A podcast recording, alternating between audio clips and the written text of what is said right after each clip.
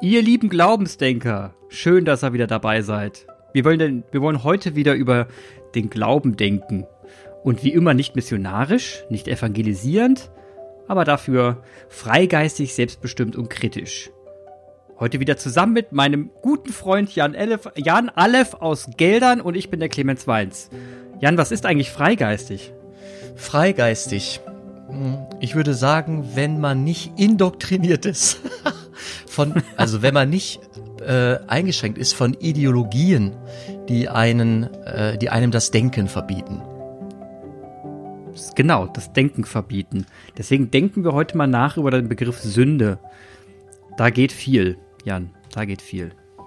Ja, ich habe ein bisschen also. gestaunt, als du dir das beim letzten Mal gewünscht hast. Da habe ich gedacht, Heidenei, sind wir schon in der Fastenzeit? Wo fällt jetzt hier der Sündenbegriff vom Himmel? Ich habe auch, ich weiß auch nicht, ich habe so das Gefühl, dass das schon seit, seit Anbeginn, ne, dass Sünde irgendwie das komplette Gerüst des christlichen Glaubens ähm, prägt. Ne? Also es ist irgendwie die Säule. Darum baut sich alles auf. Nee. Das ist so mein Gefühl. Ehrlich? Ja, siehst du, siehst du, deswegen müssen wir drüber reden. Aber ich habe das, ich meine das wirklich ernst. Ja, also ich finde das schon, das hat, das, das, dieses Wort hat schon Bums. Es ist bestimmt eine, ein, ein, äh, ein Grundgedanke, ja. Das ist schon ein Grundgedanke, der, äh, der das Christliche und auch die, die Theologie mh, mm,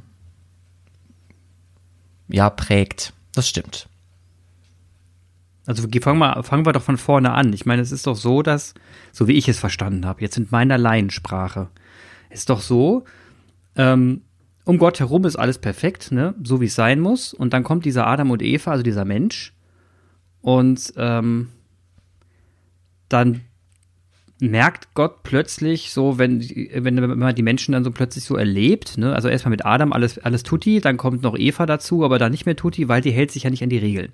Und dann äh, holt sie sich diesen Apfel und, und äh, obwohl, obwohl sie nicht durfte, aber die Schlange hat's ja gesagt, und zack, ist sie aus diesem heilen Weltparadies raus, also über übertragenen Sinne, die Menschheit ward geboren mit ihren Fehlern und Lastern.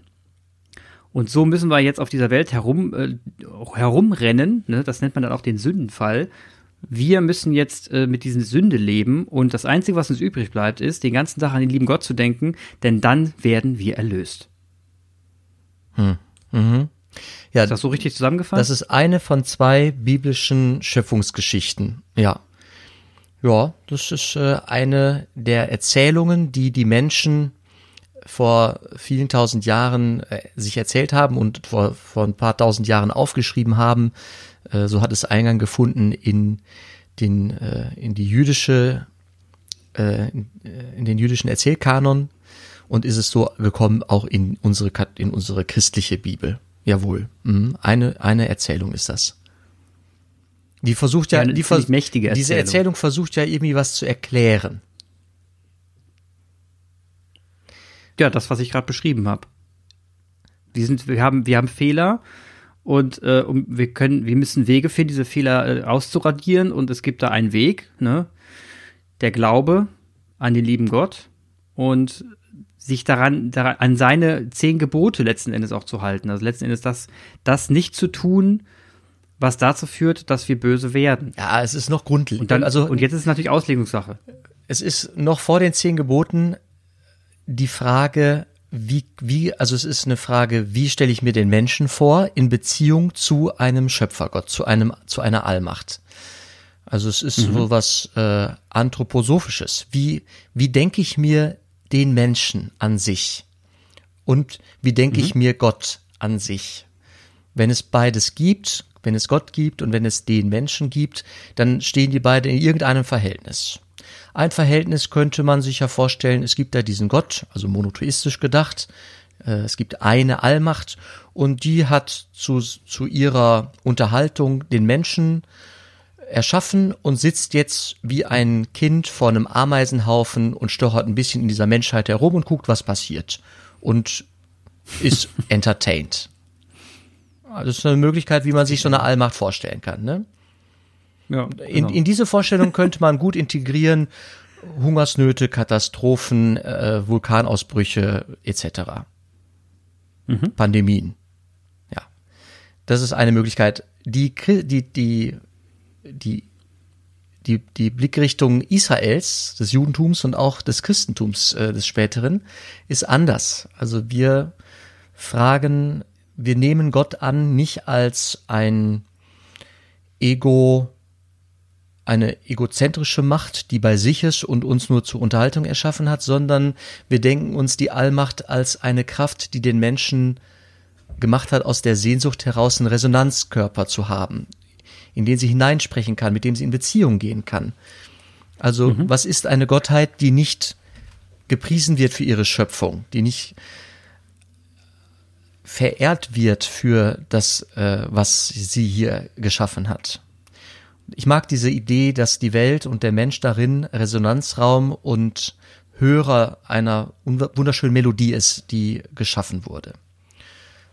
Das ist eine. Der Teil der Geschichte, mhm. ja. Und der jetzt, Teil der Geschichte und jetzt, gefällt mir auch viel besser. Und jetzt ist dann die Frage, gut, wenn ich diese Geschichte annehme, dass die Allmacht das absolut Gute ist, gut im Sinne von gütig und barmherzig und dass sie uns mhm. das Beste wünscht, dass wir mit ihr in einer Beziehung stehen, dann muss sich die Frage, dann drängt sich die Frage ja geradezu auf, wie, wie kommt dann der ganze Scheiß in der Welt zustande?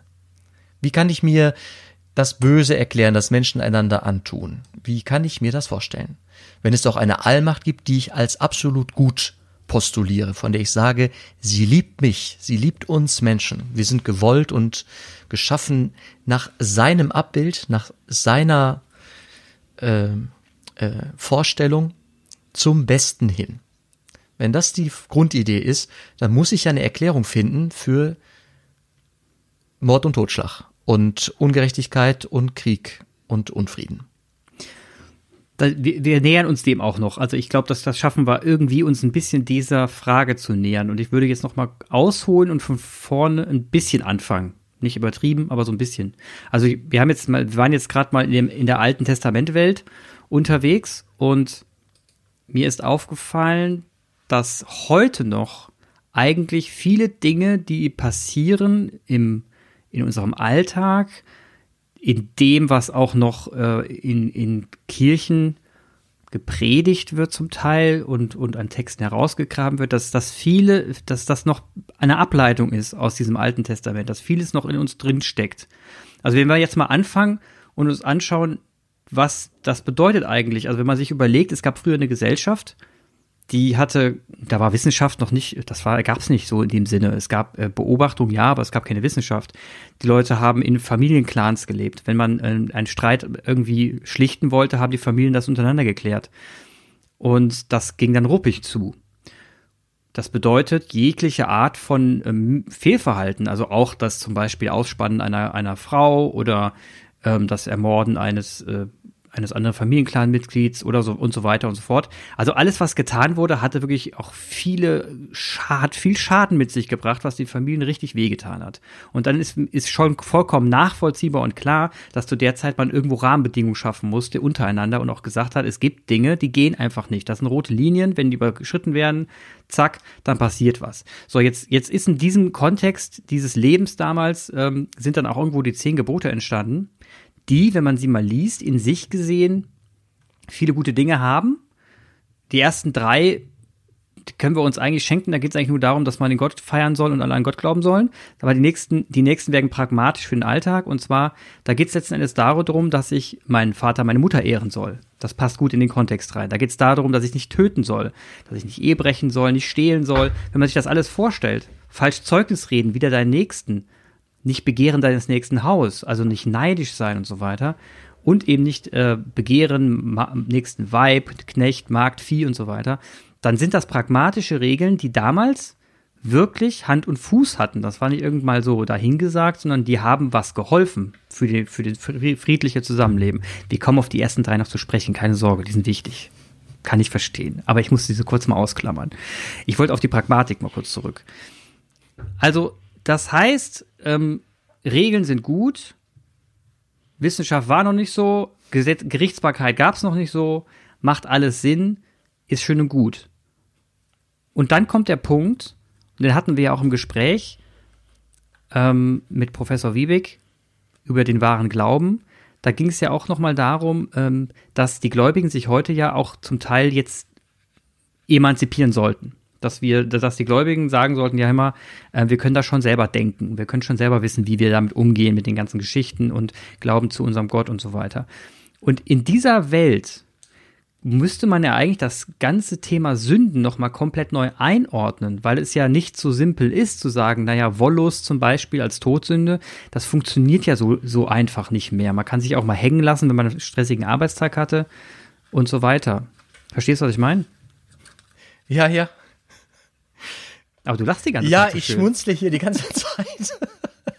ja, ist schön, mach weiter. Weil ich merke, wie, wie sehr du die, den Begriff der Sünde mit den zehn Geboten verquickt hast.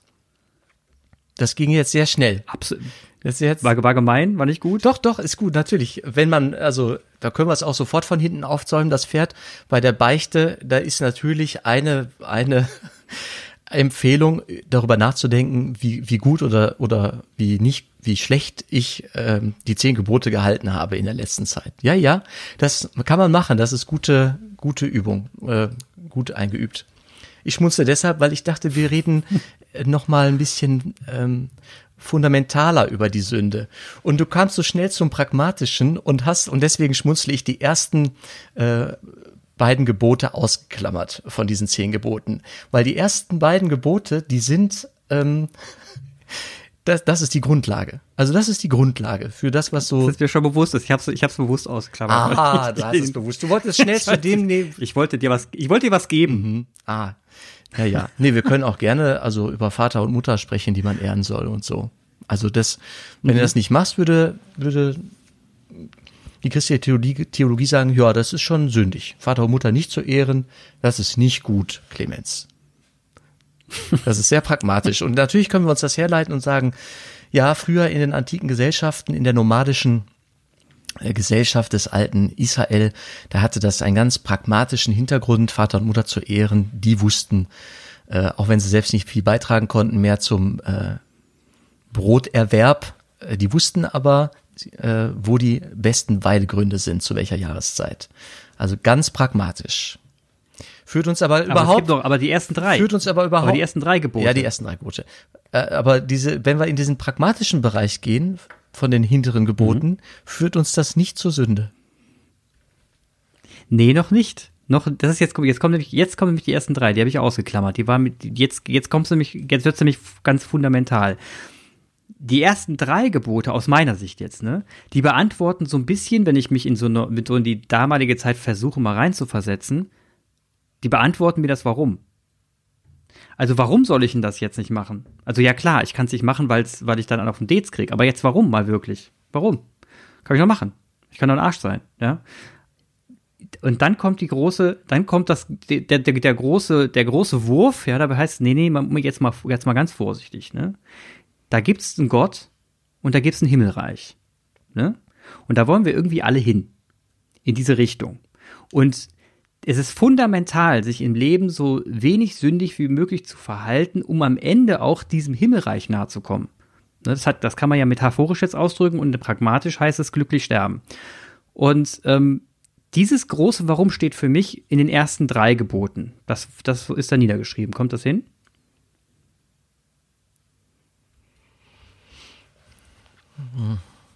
Ja. Zu flapsig? Nee. nee.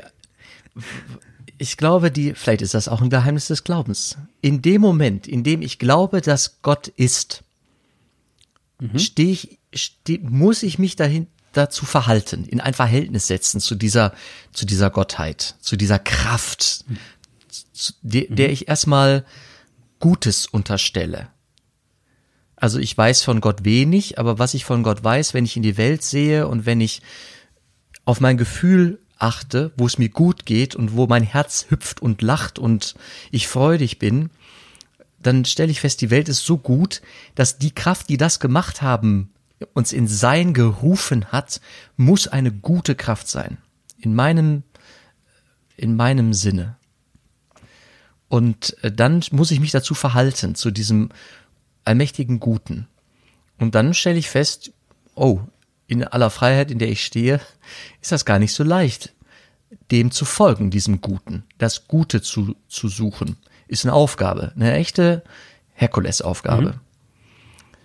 Und äh, von, von diesem, von dieser Grundannahme oder dieser Grundverhältnisbestimmung ausgehend kann ich die Gebote lesen und da ist es total fast sachlogisch, dass da am Anfang steht, äh, du sollst Gott die Ehre geben. Du sollst neben ihm keine anderen Götter haben und du sollst seinen Namen nicht nicht in Frage stellen oder nicht leichtfertig für irgendwelche Eide benutzen, beschmutzen, beflecken, weil ich als Mensch, der ich diesen Namen ausspreche, weil ich halt Mensch bin und so oder so entscheiden kann, in der Gefahr stehe, es zu missbrauchen. Aber findest du die Hürde nicht hoch heutzutage? Also wir reden jetzt mal, wir springen jetzt mal ins Jahre 2021 zurück. Ähm, wenn du da stehst und dann ähm, das liest, dann liest man doch erstmal im Moment mal. Also jetzt mal kurz, jetzt mal, jetzt mal Stopp. Ne? Ich soll jetzt da jetzt einfach mal so bedingungslos irgendein so Gott, ne? Und das soll ich jetzt tun. Da steht da so. Und ich muss das auch. Ansonsten funktioniert die ganze Chose nicht. Ja, warum? Wie komme ich denn jetzt da hin?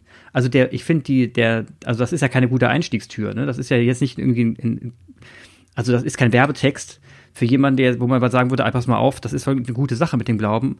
Guck mal hier, unter anderem gibt es die zehn Gebote, die waren früher schon ganz sinnvoll. Dann liest man die und denkt so, ja, aber komm mal jetzt mal, so kommen wir hier nicht voran. Äh, vielleicht gehen das wir mal, zu hart. Vielleicht gehen wir mal in medias res. Also die erste, das erste Gebot heißt, ähm, ist, ist quasi so eine Präambel sogar vor den anderen Geboten. Also das erste Gebot mhm. heißt, ich bin Jahwe, dein Gott, der dich aus Ägypten geführt hat, aus dem Sklavenhaus du sollst neben mir keine anderen Götter haben. Hm? Also erstmal wird daran erinnert, die Freiheit, die ich habe, dass ich nicht in fremder Knechtschaft bin, die Freiheit zu entscheiden, die habe ich, die habe ich als Glaubender, als Christ sage ich, die habe ich vom, von der Allmacht. Ich partizipiere an der mhm. Mächtigkeit. Ich bin geschaffen nach seinem Abbild, weil ich ein Bewusstsein habe und freie Entscheidungen treffen kann weil, das ist die, die Narration aus der Bibel, diese alte Erzählung, diese antike, da haben zwei vom Baum der Erkenntnis gegessen. Die wollten ein bisschen göttlich sein. Und jetzt haben wir die Erkenntnis. Die, die, die Konsequenz ist, wir leben nicht mehr im Paradies, sondern wir sind jetzt, also jeder Mensch hat diese Möglichkeit zu entscheiden.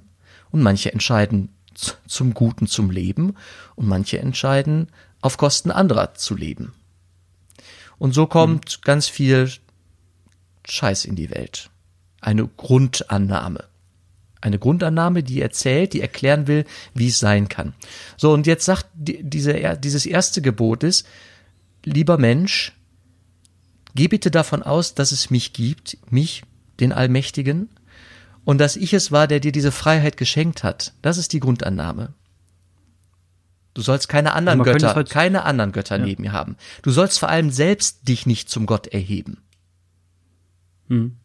Und das finde ich eine also geile man könnte es heute eigentlich, Man könnte es heute auch eigentlich so ausdrücken, wenn ich jetzt, wenn ich das jetzt flapsiger ausdrücken wollte, damit ich jemanden, äh, mit jemandem drüber reden kann, der es auch nachvollziehen kann, der definitiv nichts mit Glauben zu tun hat, würde ich es übersetzen im Sinne von, wenn wir uns auf der Welt alle gut verhalten wollen und wir im Frieden leben wollen miteinander, dann ist, wäre es wichtig, dass wir alle zusammen einer Vision folgen. Diese Vision des, des guten Miteinander und dieses gute Miteinander bringt ein paar Regeln mit sich, denn ohne diese Regeln schaffen wir es überhaupt nicht. Wenn wir uns gegenseitig die Köpfe einhauen und ständig jeden Tag stehlen, betrügen, hochmütig sind, dann funktioniert das nicht. Dann können wir es nicht schaffen, friedlich zusammenzuleben. Wir müssen uns ein bisschen am Riemen reißen. Also folgen wir doch mal alle dieser einen Vision. Wäre das so eine, könnte man sich da annähern? Wird das jemand verstehen? Wäre das richtig? Ja, wenn jemand nicht an Gott glaubt und diese Setzung, dieses erste Gebot nicht für sich nehmen kann, dann äh, würde das ein, klein, ein kleiner gemeinsamer Nenner sein. Klein sage ich deshalb, okay. weil, weil wir nähern uns vielleicht an, dass wir aneinander schuldig werden können. Ne? Wir können, mhm. wir können uns das schuldig bleiben. Und das ist ein Begriff, Schuld ist ein Begriff, der ist säkular. Also Schuldnerberatung gibt's im finanziellen Wesen, im gesellschaftlichen.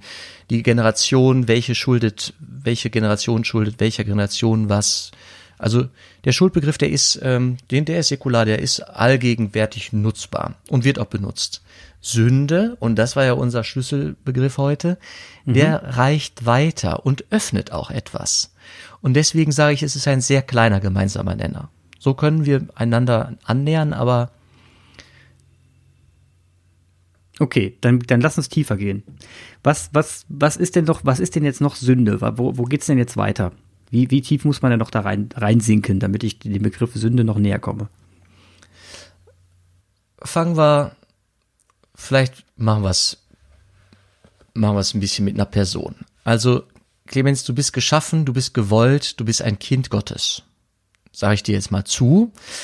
Und ähm, der Schöpfer, der dich ins Sein gerufen hat, der dich hier hineinstellt in diese Welt, dass du existieren kannst, der hat eine Idee von dir, ein Wunsch für dich. Glück, Zufriedenheit, Leben in Fülle. Und du hast ganz viele Möglichkeiten in die Wiege gelegt bekommen, Talente, ähm, Interessen, Begabungen, die du ausbaust und auch noch weiter entdecken wirst, neue ähm, je nach biografischer Epoche wirst du da Dinge entdecken und andere ablegen. Und du hast Gestaltungsfreiheit. Jetzt kennst du den Plan deines Schöpfers für dich nicht. Es gibt keinen Brief in deiner Wiege, den du jetzt aufschlagen kannst sagen kannst, so, lieber Clemens, in deinem 40. bis zu deinem 40. Lebensjahr solltest du das und das gemacht haben, dann bist du im Soll und dann bist du in meiner Spur. Der Brief liegt da nicht. Das heißt, du musst irgendwie anders dich dem nähern, was diese Schöpfung von dir oder für dich wünscht. Du entscheidest also selbst, was du mit deiner Zeit anstellst. Und jetzt kann es sein, dass du Entscheidungen triffst, die dich davon entfernen, was an guten Möglichkeiten in dir grundgelegt sind. Und die Idee ist, wenn wir geschaffen sind nach seinem Abbild, dann sind wir ebenso fähig, gut zu sein und barmherzig zu sein und gnädig zu sein und zum Leben zu, zu führen. Und zwar nicht nur mich selbst, sondern auch den anderen. Das Gottesbild, das ich hier gerade zeichne, ist ja ein dialogisches, ein, ein Beziehungsgeschehen. Und genauso sollen wir unser Leben, danach sind wir geschaffen, äh, in der, so in der, in der Sozietät gestalten, mit anderen Menschen, dialogisch, in Beziehung. Und das zu fördern, ist ein Gutes. Das zu hindern, ist ein schlechtes und führt uns fort von der guten Idee, die die Schöpfung von uns selber vielleicht haben mag. Natürlich sind das alles Ideen und Hypothesen. Das ist halt eine Vorstellung von der Allmacht und seiner Schöpfung dem Menschen. Und diese Entfernung, ich entferne mich von dieser Idee, die finde ich wunderschön als Begriff. Äh, und so komme ich auch zum Begriff Sünde. Eine äh, Verwandtschaft des Wortes Sünde ist der Sund. Und ich bin ja auch Erdkundelehrer, das habe ich sehr gefeiert, als ich das das erste Mal wahrnahm. Ein Sund ist eine Distanz äh, zwischen einem Festland und einer, einer Insel beispielsweise. Es gibt in Deutschland zwischen äh, Schleswig-Holstein und Fehmarn den Fehmarnsund. Das heißt, es gibt irgendwie eine Trennung zwischen diesen beiden Landmassen. Und genauso kann es sein, dass ich durch Entscheidungen, die ich treffe, dass du durch Entscheidungen, die du triffst, dass du dich trennst dass du dich entfernst von der besten Idee deiner selbst. Hm, hm. Also ich habe die Folge ja gemacht, nicht weil ich allein auf die Idee Sünde gekommen bin, muss ich jetzt fairerweise sagen. Ich will mich nicht mit fremden Lorbeeren schmücken. Es war die Anne aus Mannheim, die mir geschrieben hat. Und sie wollte über Sünde sprechen. Und sie hat geschrieben, mit dem tue ich mich einfach immer noch schwer mit dem Begriff Sünde. Vielleicht, weil es in meinen Ohren immer klingt wie Selbstschuld wenn es dir nicht gut geht.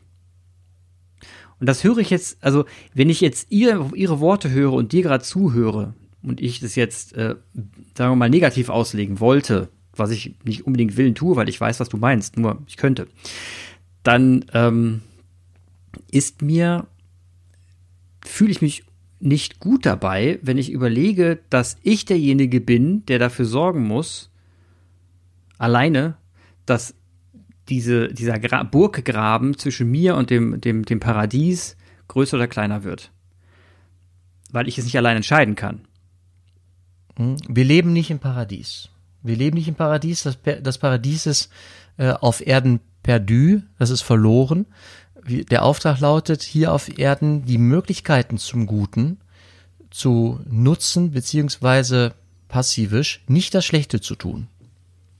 Und das ist eine Antwort auf durchaus Alltäglichkeiten, auf Alltagsfragen. Boah, ich, es ist so, ich, ich schwanke so zwischen Optimismus und Pessimismus. Ich könnte jetzt sagen, die Christen sind alle Pessimisten und gleichzeitig sind sie ja Optimisten. Also, oder Realisten. Sie sehen einerseits, sie sehen ja einerseits, dass auf dem, dass auf der Erde äh, quasi kein Paradies ist, was du gerade gesagt hast. Sprich, die Menschen auf der Erde sind auch schlecht. Gleichzeitig sehen sie das Gute und wissen auch, es gibt ein Himmelreich. Auf Erden könnte es ein Himmelreich geben, wenn wir uns ein bisschen am Riemen reißen. Und das ist Optimismus. Weil du, die musst du ja haben, um dich dem zu nähern. Und wie, wie geht man denn mit diesem Spannungsfeld um? Das ist ja verrückt. Das Spannungsfeld erlebe ich in mir selbst. Also ich weiß ja, dass ich meine Zeit so und so gestalten kann. Ich weiß ja, dass ich manchmal Ressourcen nicht gut nutze, dass ich manchmal Scheiße baue, dass ich Blödsinn esse, und ich weiß, wenn ich die Tüte Chipse aufmache, weil, also das führt jetzt nicht zum Thema Sünde, ne? Das würde ich nicht in, in dieses Themenfeld Sünde, aber Mäßigung und Unmä Unmäßigkeiten. Weißt du, ich weiß, es wird mir schlecht gehen, wenn ich diese Tüte Chipse einfach in mich hineinfuttere. Und doch kann das sein und gar nicht so ganz selten in dieser äh, Netflix geprägten Lockdown-Phase, äh, dass ich das mache. Und das ähm, da ärgere ich mich über mich selber und denke, ja, ich hätte mir auch, weil ich ja mich kenne, um Himmels Willen, warum schneide ich mir nicht einfach ein halbes Kilo Äpfel auf? Äh, die, die futter ich auch weg dann. Aber es passt, ja. Also ich habe Möglichkeiten, ich habe Möglichkeiten und manchmal nutze ich wieder besseren Wissens, mache ich Quatsch. Das Spannungsfeld gibt's nicht nur in der Welt, das gibt's auch in meinem Leben. Ich glaube, in jedermanns, in jeder Fraus Leben gibt's das. Also du hast jetzt gerade gesagt, es wäre nicht das Thema Sünde, aber wenn ich hier lese, Sünden entstehen nach der klassischen Theologie aus sieben schlechten Charaktereigenschaften und einer davon ist Völlerei. Und da steht Gefräßigkeit, Baßlosigkeit, ja. Unmäßigkeit, Selbstsucht. Also. Ja, so fängt's, es fängt so an. Es fängt so an. Es fängt so an und das ähm, ist dem Leben irgendwie eingeschrieben und hat was mit den Freiheiten zu tun, die ich habe. Ich habe die Freiheit. Ich kann das machen. Ja, es ist auch ein bisschen so, also wenn ich mir die, das so durchlese und mal, mal, es gibt ja verschiedene Seiten, die noch sagen, was alles Sünde ist und was man nicht tun soll und lassen soll und was auch immer. Und wenn ich mir vorstelle, es gibt einen Menschen, der all das 100% einhält, also man stellt sich mal diesen Typ Menschen vor, ja, das muss doch ein humorloser, also Langweilig. Langweilig, das muss doch grauenhaft sein. Und da will ich, aber dann, dann ist ja die Konsequenz daraus, das Paradies muss unfassbar öde sein. Kennst, ja, kennst du das, äh, wie heißt diese Putte, die, die bayerische, der bayerische Aloysius, der voll, völlig gelangweilt sein Luja, Luja, sorry, nee, kenn ich im nicht. Himmel mit der Harfe und sich langweilt ohne Ende. ja, ich würde, ich möchte es so sagen, meine Entscheidungen, solange diese Entscheidungen ähm, nur mich betreffen, da bin ich mit einer, einer Beurteilung wirklich unfassbar vorsichtig. dass solche Sachen, die, die reichen dann in, den, in geistliche Begleitung hinein oder in, in Weichtgespräche, ähm, dass jemand mit sich und seiner Lebensführung unzufrieden ist und sagt, boah, eigentlich weiß ich, ich würde da gerne was verändern. Das ist dann richtig so Lebenscoaching. Ne? Äh, den Sündenbegriff so klassischerweise, wo man sich vorstellt, dass da ein Priester steht und so, Leute, bekehrt euch, lasst das. Ich finde, das ist, es gibt eine kleine Rechtfertigung, sobald das, was ich tue, andere verletzt und andere einengt und andere ihrer Freiheit beraubt, das Leben, das eigene gut zu gestalten. Mhm. Weißt du, so einem, Donald Trump, dem hätte ich gerne mal die Leviten gelesen. In so einer, in so einem Stil. Bist du nicht der Einzige. So andere Freiheit und alter Schwede, ey. Alter Schwede. Ja, aber merkst du auch, was da, da abfällt? Also, kollektiv, ne? Als die Nachricht gelesen war, Biden ist jetzt Präsident und er ist dann in sein Maschinchen, hat sich mit seinen Maschinchen gesessen und ist nach Florida geflogen. Ähm, Atom Bombencodes wurden dann auch noch mal wurden dann auch deaktiviert. Dann waren wir alle happy. Dann haben wir gesagt, Menschenskind, jetzt ist er weg. Und ähm, also dieses, man merkt dann schon, es, es, wenn, wenn jemand wirklich es überreizt mit seiner Art und Weise, also wirklich der reinste Sündenfall in Persona ist, dann ähm, merken wir das alle ja schon und spüren schon, dass das irgendwie nicht gesund für die ganze Welt sein kann und für uns als Gesellschaft. Und trotzdem ist dann dieser kleine Sünden bestraft der liebe Gott sofort. Das kennt jeder, diesen Satz. Und auch wenn wir ihn nur halb ernst nehmen, schwingt er jeden Tag mit. Also selbst bei dem, selbst bei der Idee, wenn man sagt, ja, ich weiß, ich muss jetzt irgendwie so ein bisschen abnehmen, kleine Plauze bekommen und so. Nee, die Schokolade, das ist eine Sünde, das kann ich jetzt nicht machen. Und es schwingt immer mit und du hast immer das Gefühl, du hast dein, deine Peitsche in der Hand und geißelst dich abends noch mal kurz vorher, bevor du dann doch noch mal in die Schokolade beißt. Und das ist doch irgendwie, also irgendwie eine schräg, schräge Lage. Ja, witzig. Aber warte, lass uns mal bei dem Beispiel mit der Schokolade bleiben. Ähm, ich habe mir abgewöhnt, da dazu davon Sünde, also das Wort Sünde flapsig irgendwie zu nutzen. Aber bleiben wir kurz dabei. Da sagt jemand, ich möchte, ich würde gerne abnehmen. Er, er, er sieht sich selbst ein bessere, eine bessere Idee, er hat eine bessere Idee seiner selbst, weil er weiß, für mich ist es gesünder, ich werde vielleicht länger leben, wenn ich ein Normalgewicht habe. Mhm. Also möchte ich abnehmen. Also es gibt eine gute Idee von sich selbst und da liegt jetzt die Schokolade und der und der er oder also die Person isst diese Schokolade und ärgert sich dann darüber und sagt dann diesen Satz und vielleicht ist er dann doch schon wieder gerechtfertigt mit der Sünde im, im Sinne von Sund, weil durch diese Schokolade er sich möglicherweise etwas weiter entfernt von der guten Idee, die er von sich selber formuliert hat. Hm. Da entsteht ein Gap. Ja, das stimmt. Die Lücke wird größer. Das stimmt. Und vielleicht sollte man nicht so pubertär mit diesem Begriff umgehen, weil ich, ich verspüre so ein pubertäres Gefühl dabei. Ne? So, ach, lass mich doch in Ruhe mit deiner Sünde. Ich mach, was ich will. Ne? Und das ist ja Quatsch. Also ich meine, letzten Endes schade ich mir selbst.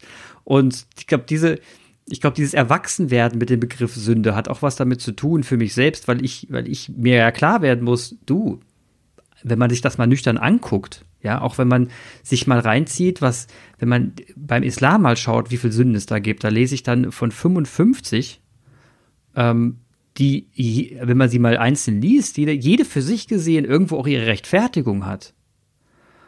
Ähm, man aber nicht davon ausgehen kann, dass Leute diese 55 Sünden in, ein, in einem Leben auf einmal einer Sekunde alle einhalten können.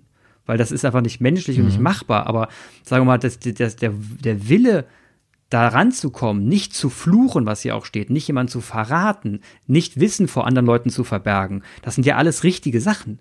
Komplett, komplett korrekte Sachen, wo man selber sagen würde, ja, nee, also meine, die gute Idee von mir selbst ist ja auch, dass ich mit Leuten Wissen teile, dass ich sie nicht anschnauze und so weiter. Und ich, dann komme ich dem Begriff auch näher und, ähm, sagen wir mal, es, es, ich bekomme dann nicht mehr dieses Gefühl von Selbstschuld, wenn es dir nicht gut geht, sondern ich habe zumindest mal versucht, mein Bestes zu geben, dass es mir gut geht und dass es anderen gut geht. Und wenn es mir nicht gut geht, bin ich nicht selbst schuld, sondern dann suche ich halt Trost.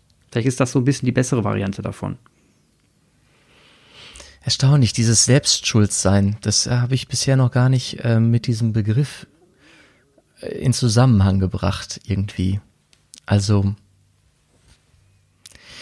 ich will noch mal, also das, was du gerade sagst, das könnte man auch säkular nehmen. Ne? Mhm. Also den Begriff, das mit der Schokolade zum Beispiel, und da entfernt sich einer von einer guten Idee von sich selbst, die er von sich selbst hat. Das kann auch einer sprechen, der, der keinen Gottesglauben hat, der keinen Gott kennt.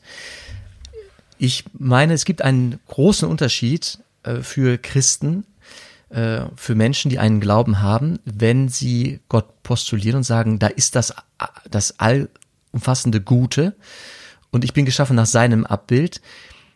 Das heißt, ich bin ihm auch irgendwie zugehörig und ihm vielleicht auch etwas in Dankbarkeit schuldig.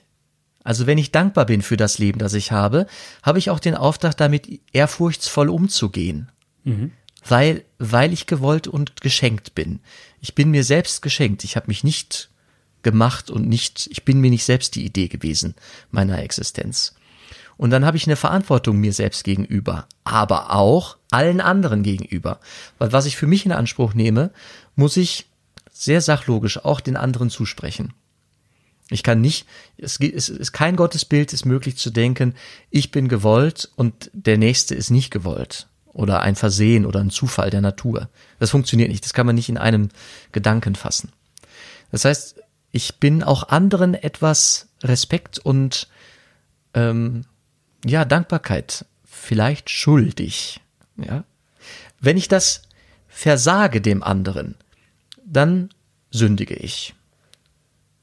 Und zwar bleibe ich dem anderen was schuldig, aber eben auch der Allmacht, die das, die das, die die Welt geschaffen hat, die alle gewollt hat. Und jetzt gibt's einen Trick im Christentum, mhm. dezidiert im Christentum, weil wir Jesus Christus kennen. Das ist der Begriff der Versöhnung. Und das unterscheidet mich von jemandem, der keinen Gottesglauben hat, äh, von jemandem, der nicht christlich ist. Ich kenne eine unfassbar starke Idee von Versöhnung. Und als du ganz am Anfang gesagt hast, hör mal Jan, äh, die Sünde, das ist doch was sehr, sehr Zentrales, oder du sagtest das Zentrale im Christentum, ich habe so ein bisschen gestockt und gestutzt, weil es ist nicht die Sünde, die ich da zentral sehe. Ich habe dem zugestimmt und er sagte, ja, es ist ein prägender Begriff, das stimmt. Aber viel zentraler, eine Säule des Christentums, ist die Idee von Versöhnung von Kindschaft, sich versöhnen, wieder zur Familie dazuzugehören. Es antwortet auf die Idee, der Mensch, der bleibt, wir bleiben einander ständig Dinge schuldig. Diesen Respekt vor dem Nächsten, den kann ich nicht, ich kann mir das auf die Fahne schreiben und werde doch dem nicht gerecht werden. Auch in Alltagssituationen nicht. Und jetzt gibt es diese Idee, dass Jesus Christus gestorben ist für Versöhnung, für das, auf das die Welt versöhnt sei mit der Allmacht des Schöpfers. Da haben wir heute, glaube ich, keine Zeit und keine Luft für, um da einzusteigen, wie das zusammenhängt. Aber es gibt, es gibt äh, diesen, diesen, es ist nicht nur ein Zusammenhang, es ist ein, ein, ein Fundament des Christlichen. Es ist nicht die Sünde, die da äh, die da fundamental ist. Es ist die Versöhnung. Weißt du, die Sünde und dass wir einander was schuldig sind und dass ich der besten Idee von mir selbst äh, nicht genüge manchmal, das kann jeder Mensch nachvollziehen, ob ich, ob ich Gott glaube oder nicht glaube. Die Sache mit der Versöhnung ist viel zentraler, viel spannender. Da hast du recht, auch diese Versöhnen sich selbst gegenüber, was ja, was am, am mhm. wirklich am schwersten fällt. Und das hat was ja. zutiefst therapeutisches. Total, sogar. Total. Ich habe noch zum Schluss, bevor wir, bevor wir äh, dieser Folge, bevor wir diese Folge abschließen, habe ich noch zum Schluss was Kleines, und zwar dieser Unterschied zwischen katholischen und evangelischen Umgang mit Sünde. Ist ja auch, mhm. wusste ich vorher auch nicht so, so, äh, die, dass die Evangelien ja auch von dieser Erbsünde ausgehen und sagen, naja, wir werden halt mit Sünden geboren, jetzt müssen wir halt im Leben mal gucken, wie wir damit umgehen. Und die Katholischen haben so ein bisschen eine andere Herangehensweise. Wie war die denn nochmal? wir kennen auch die, äh, die Erbsünde. Wir sind halt geboren in, in die Welt hinein. Ähm, und allein dadurch, dass die Menschen so frei sind, wie sie sind, äh, wir haben die Möglichkeit zur Sünde. Also allein die Option, dass wir die schlechten Entscheidungen treffen, das ist quasi so eine erste Absonderung. Das ist verbunden mit der Vertreibung aus dem Paradies. Also seitdem wir Erkenntnis haben, und eine Wahlfreiheit haben, äh, stehen wir einfach in dieser, in so einer Grunddistanz. Der Sund zur Allmacht, zur, zu, zur allmächtigen Guten ähm, ist schon da. Und glaubst du, dass die Beichte da hilft?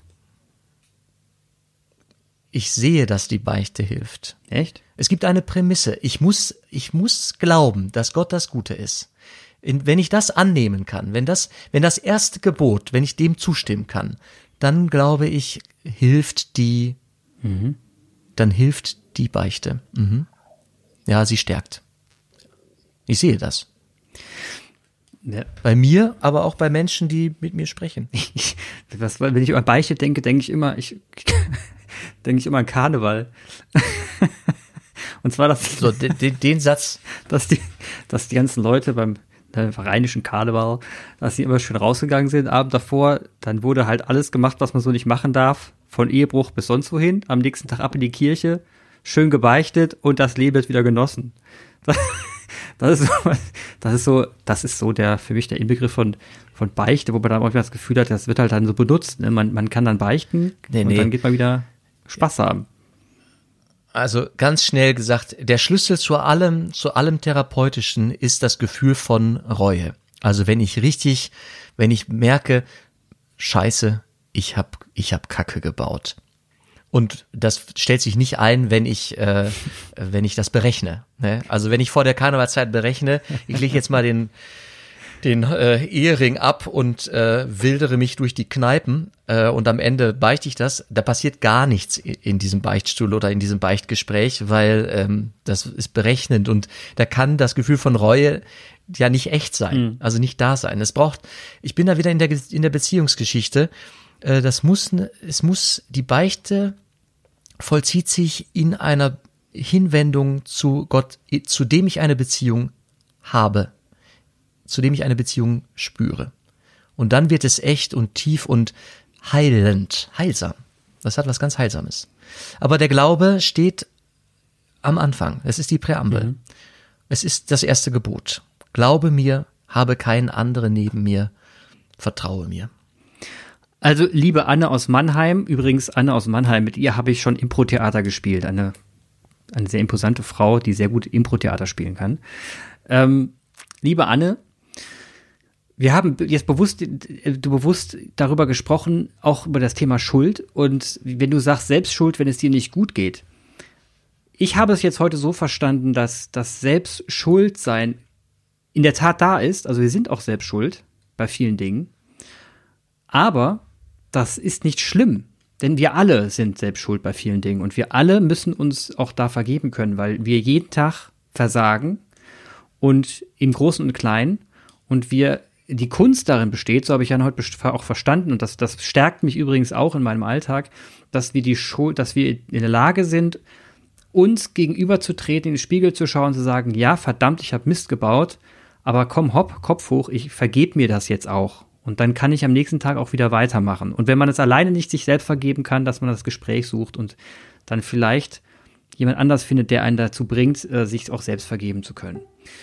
So habe ich es jetzt verstanden. Jan, hast du es auch so verstanden? So, so, so hast du es, äh, also so würde ich möchte ich es auch äh, verstehen oder so würde ich mir wünschen, wenn uns Menschen so verstehen. Ich möchte noch was schnell daneben ja. legen, damit es gar nicht in die Gefahr läuft, eine Schwere zu bekommen. Also christliche Lebensführung, die A's wie Wendy, äh, äh, würde sofort jetzt auch dazu sagen, wo oder daneben fragen, wo schaffst du's? Wo machst du's richtig? Wo schaffst du es gut? Wo bist du auch stolz auf dich, dass du gute Entscheidungen getroffen hast? Also wenn wir da, wenn wir danach fragen, wo scheiterst du? Und es ist menschlich zu scheitern, dann gehört daneben gestellt die Frage, und das hat die Kirche, glaube ich, einige Jahrzehnte, Hunderte vielleicht nicht, nicht sehr gut gemacht, gehört daneben gelegt auf jeden Fall die Frage, Mensch, wo bist du gut? Wo bist du im Flow? Wo bist du im Trost? Mhm. Wo bist du bei dir selbst und der guten Idee von dir? Das gehört, das gehört ganz groß auf den Leuchter gestellt. Darin sollen wir glänzen und anderen Vorbild sein. Davon sollen wir erzählen. Tu Gutes und rede drüber. Es gehört in diesen Themenkreis und will ich heute auf jeden Fall erwähnt haben. Gut. Vielen Dank für das Gespräch, Jan. Das war wieder sehr schön mit dir. Und dann wünsche ich allen noch ein, schön, ein schönes Wochenende, weil wir haben jetzt am Freitag aufgenommen und dann wird es am Wochenende auch live gestellt. Bis bald nochmal. Ja, Clemens, dir vielen Dank für das Gespräch und äh, der Anna unbekannterweise für die Frage.